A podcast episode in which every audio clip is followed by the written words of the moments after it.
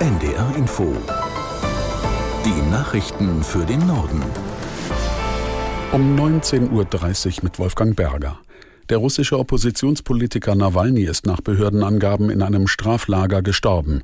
Der 47-Jährige war einer der schärfsten Gegner von Präsident Putin. Er verbüßte in dem Straflager eine insgesamt 19-jährige Haftstrafe. Aus der NDR Nachrichtenredaktion Pascal Küpper. Nawalny habe sich nach einem Spaziergang schlecht gefühlt und fast unverzüglich das Bewusstsein verloren, hieß es von der russischen Strafvollzugsbehörde. Wiederbelebungsmaßnahmen hätten keinen Erfolg gehabt, die Gründe für Nawalnys Tod würden jetzt untersucht. Der Putin-Kritiker hatte mehrfach Schikane, Folter und fehlende medizinische Hilfe im Straflager beklagt. Zahlreiche westliche Politiker erheben schwere Vorwürfe gegen Moskau. Nawalny sei zu Tode gequält worden und habe seinen Kampf für ein demokratisches Russland mit dem Leben bezahlt. Das russische Außenministerium hat das zurückgewiesen. Auch US-Präsident Biden hat bestürzt auf den Tod Nawalnys reagiert und Kremlchef Putin dafür direkt verantwortlich gemacht. Man wisse zwar nicht genau, was passiert sei, sagte Biden im Weißen Haus. Es gebe aber keinen Zweifel daran, dass der Tod des Oppositionellen eine Folge von Putins Handeln und dem seiner Verbrecher sei. Der russische Präsident habe Nawalny vergiften, festnehmen und in Isolation Isolationshaft stecken lassen. Doch all das habe den 47-Jährigen nicht davon abgehalten, Lügen anzuprangern. Deutschland will der Ukraine nach den Worten von Bundeskanzler Scholz nicht nur im Verteidigungskrieg gegen Russland beistehen, sondern auch langfristig unterstützen.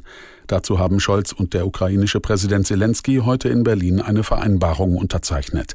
Unser Hauptstadtkorrespondent Oliver Neuroth mit den Einzelheiten, was in dem Abkommen drinsteht. Deutschland hat der Ukraine weitere militärische Hilfe zugesagt, ein neues Hilfspaket verkündet. Es hat einen Wert von 1,1 Milliarden Euro. Und dann geht Deutschland nach den Worten des Kanzlers noch einen historischen Schritt weiter. Beide Länder haben eine Vereinbarung über langfristige militärische Hilfe unterschrieben. Da geht es also um die nächsten Jahre, as long as it takes, wie Scholz sagt. Das ist natürlich ein deutliches Signal an die Ukraine nach dem Motto, haltet durch, wir verstetigen unsere Hilfe. Aus den Trümmern des abgebrannten Wasserparks Oceana in Schweden ist eine Leiche geborgen worden. Nach Angaben der Polizei ist aber noch unklar, ob es sich dabei um den seit Tagen vermissten Mann handelt. Der Brand war Anfang der Woche auf dem Gelände des Göteborger Vergnügungsparks Lieseberg ausgebrochen. Zunächst stand nur eine Wasserrutsche in Flammen, das Feuer griff aber schnell auf ein benachbartes Gebäude über. Mehr, mehr als 20 Menschen erlitten leichte Verletzungen. Autofahrer müssen an diesem Wochenende rund um Hamburg wieder mit Behinderungen rechnen. Der Grund ist die Sperrung des Elbtunnels auf der A7, die heute Abend um 22 Uhr beginnt. Zwischen den Anschlussstellen Hamburg-Heimfeld und Volkspark finden bis Montag früh um 5 Uhr Bauarbeiten statt. Das waren die Nachrichten.